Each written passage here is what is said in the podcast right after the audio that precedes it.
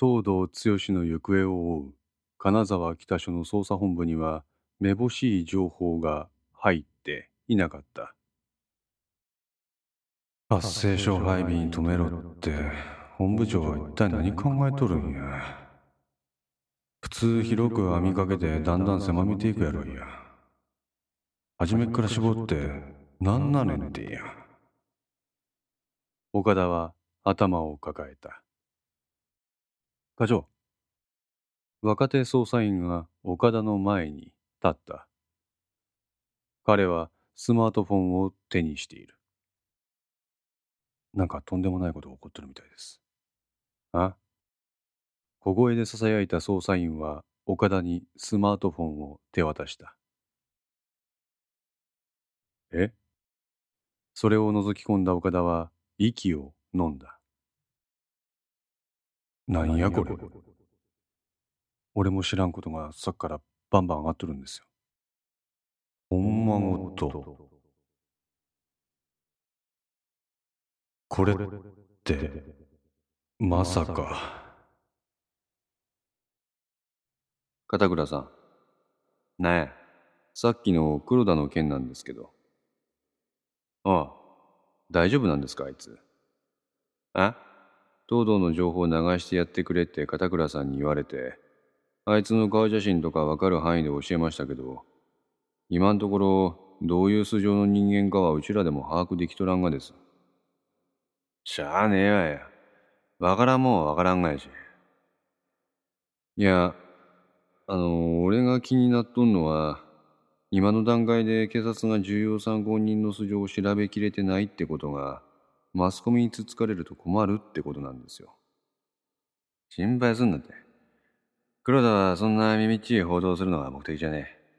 それに、お前何年で若林のアホンダラに短歌切って飛び出してきてんの？んな古巣のことなんかほっとけば。もしも黒田がそのことお前が言っとったように報道すりゃ、むしろあいつの立場がなくなって、好都合じゃいや。てか、なんなんやこれ。東堂剛は鍋島淳。野鹿山事件も石木のレイプ事件も背後にツバイスタン。ツバイスタンの工作活動？は？おいおいおいおい。こいつさっきからすごい勢いで記事更新してるんです。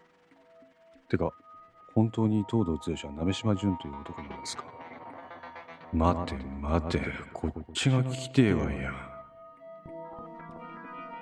あもしもこのブログがあの黒田ってやつが書いとるやつやったとしたら片倉さんはこのブログ黙認しとるってことになるな。えってことはまさかこのブログ片倉さんがわざとこの手の情報を上げさせとるってこと？課長。あああ。なんでこのブログ俺らも知らんネタ上がっとるんですか？創作やろ。でも、これがもしも本当のことやったら、今、能登市の爆発事件で行方を追ってる東堂剛。俺らが追ってる金沢銀行守衛殺害事件の東堂。これが野宿山事件で死んだと思われとった鍋島淳ってことになりますよ。だから創作やって、裏取りようがねえもんにあわあわしてどうするんやって。ですがこれ、SNS で拡散されとるんですよ。あ？拡散？ええ。何？このブログ、方々で共有され始めとるってこと？はい。現に俺もさっき知り合いからこのリンク回ってきました。なんやって？ちゅうことは、野宿山事件しかり、ツバイスタンしかり、こいつらが世間に明るみになりつつあるってことか。岡田はブログ記事を読み進めた。え？どうしました？あ？長？尾あの、課長。え？こんなに興味あるんやったらリンク送りますんで、課長のアドレスか電話番号教えてくださいよ。俺もやわら捜査に戻りたいんで、すまん。若手の捜査員は岡田にリンクを送り、その場を後にした。岡田は自分の携帯で再びその本間ごとの記事を開いた。なんで長尾としたかがこんなところに。いや、待ても。反原発運動の S。S。S。サシス。下妻。まさかこの S は下妻ヨシフか。さらに岡田は記事を読み進めた。え？思わず岡田の口から声が漏れた。今川が金沢銀行の立花に便宜を供与。その見返りに立花は消費者ローンにおいて外国籍を持つ連中にとって有利な融資審査をしとったやと待て待て待て待て待て。岡田は A4 の用紙を取り出してそこに人物名を書き始めた。長尾は OSI すなわち今川コレチカのことについて何らかの探りを入れていた。これは間違いない。OSI はハジャブ端末の OS や。今のところこの OSI が搭載されとる端末は金沢銀行のシステムぐらいや。ちゅうことはまさか長尾がこの今川の不正を掴んどったってことか。白紙の中心に長尾としたかの名前を書く。その右隣に今川コレチカの名前を書きその下に下妻ヨシフと記して括弧書きで S と書いた。そして今川のさらに右隣に江国健一の名前を書き記した。今川と江国から線を引っ張ってきてそこに立花の名前を書いた。いや、待て。さっきの記事はどうすれんで。そもそも警察関係者の M って誰ねんてや。心の中でそうつぶやいた岡田は、その用紙をぐしゃぐしゃと握りつぶした。おい。近くに座っていた本部捜査員が岡田の様子を見て声をかけた。おめえどうしたんや？いや、なんも。携帯なんか見て何メモ取っとれんってや。あ、いえ。携帯なんかでネタ取るよりも自分の足やと俺は思うぞ。何言っとれんて。それが詰まっとるから捜査も煮詰まっとるんやろいや。その時である。捜査本部のドアが開かれた。あ、あ、捜査本部に詰めていた全員が開かれたドアの方を見た。若林所長。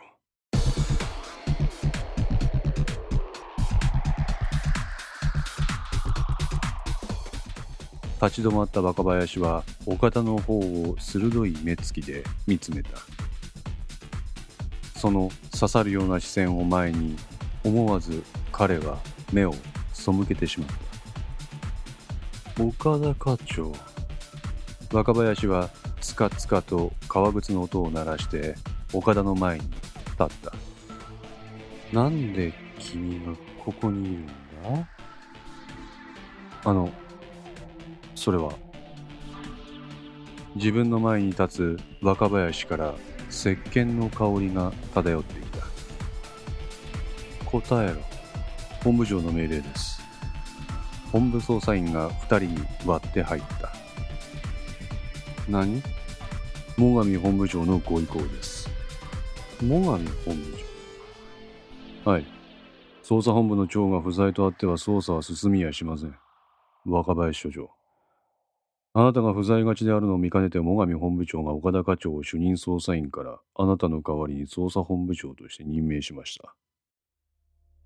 捜査本部に戻ってから何かにつけて岡田にダメ出しをする捜査員であったがここで味方についてくれる彼を岡田は素直に頼もしいと感じた。ほう。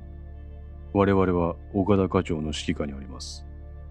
捜査の状況は？捜査本部から外されたあなたに説明する必要はないかと。若林所長。なんだ。先ほどからあなたから石鹸の匂いが漂ってきますが、どこぞで一風呂浴びてこられたんですか？岡田も感じていた違和感を直球で問い詰める本部捜査員の肝っ玉の座り具合に彼は驚いた。何言ってるんだ？気のせいだ。お前が嗅いでるのは車の芳香剤の匂いだ。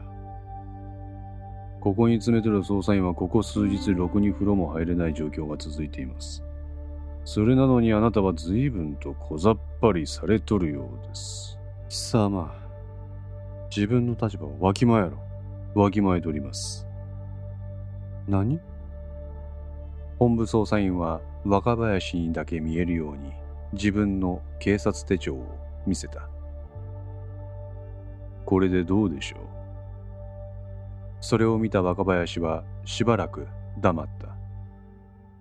そして無言のまま席を立った。なんやこの本部の人間は。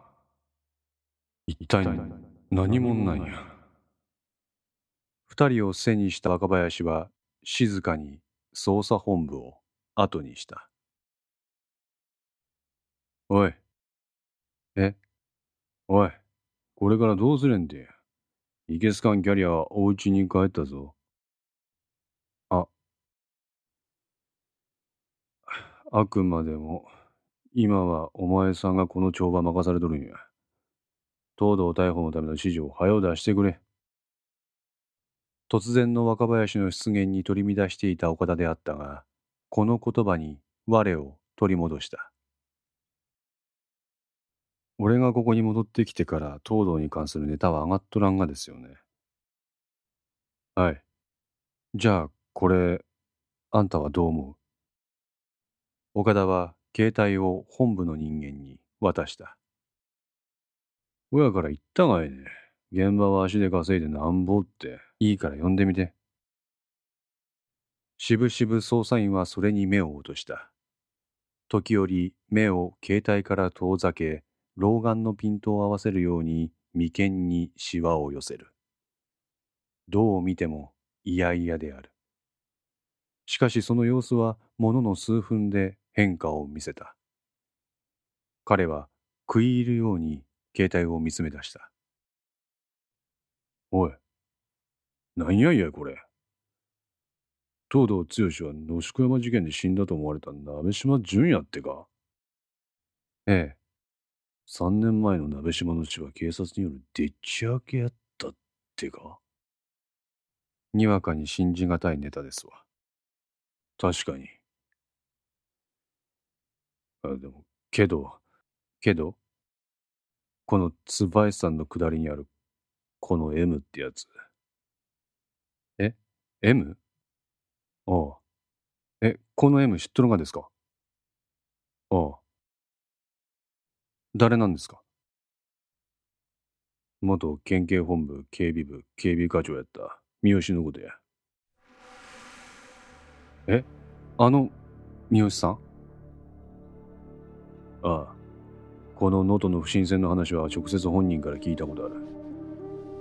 なんやって？ちゅうことは三好さんは長尾のネタ持っとる可能性があるっちゅうことやがやもしたら OSI のこととか長尾の死の真相も三好さんが何かの手がかり持っとるかもしれんがやでも三好さんは野宿山事件の時に朝倉本部長に更迭されて今何しとるのか知らんしな金沢銀行の融資部とドットメディカルの今、コネコネやって関係機関に通報済み。今度は金沢銀行が二課に荒らされるがいや。で、またわけのわからん今川なんかっちゅう男が出て。ええー、まあややこしい。ほうや。俺は今、金沢銀行殺人事件の帳場を任されてる長尾の件は一旦保留やまずは東堂確保に全力を尽くすって言っても最上本部長からは騒がず焦らず内密にって言われとっしな。岡田課長。若手捜査員が岡田の前に現れた。どうした？最上本部長から電話がつながっています。わかった。別室の電話に出てください。別室のソファーに腰をかけた岡田は電話の受話器を取った。はいこちら金沢銀行殺人事件捜査本部。堅苦しい挨拶は抜きだ岡田君。は。そろそろ捜査本部の人員を別の場所に配置してくれ。は？いいか。君が間違いないと思える人間を5名程度ピックアップして今から言う場所に配置してくれ。どこですか？金沢北港だ。え？金沢北港に5名。そうだな。年齢は40から50代の人間がいいだろう。捜査本部から秘密裏に人員を派遣してくれ。はい。口が硬くて君が信頼を受ける人材であることが条件だそれにしてもなんで北高なんかに？理由は聞かないでくれ。現地には別の指揮者がいる。君が選抜する5名の精鋭は捜査本部を出た瞬間から彼の指揮下に入ることになるからそのあたりは了承してくれ。リミットは？今すぐ。10分後に5名を出発させたまえ。あはい。あくれぐれも若林君にも悟られないようにな。かしこまりました。じゃあ頼んだよ。ああ本部長。なんだい？あの杞憂かもしれませんが。手短に。SNS で野宿山事件関係の捜査情報がリークされております。何のことだい？それが我々警察でも知りえんかったネタが満載のブログでして SNS を使って拡散されとるんです。えそれはフィクションとかじゃなくて？わかりません。事実そのものっていうものもあれば創作と思えるようなもんもあります。ふーん。どうしますか？どうするかって言われても一旦世間の樹木にさらされたものはどうにもならんだろまあ。ういいよ。放っておきなさい。そのうち忘れ去られるさ。最上からの電話を切った岡田は先ほどの本部捜査員と他4名を選抜して秘密裏に彼らを北署から出発させた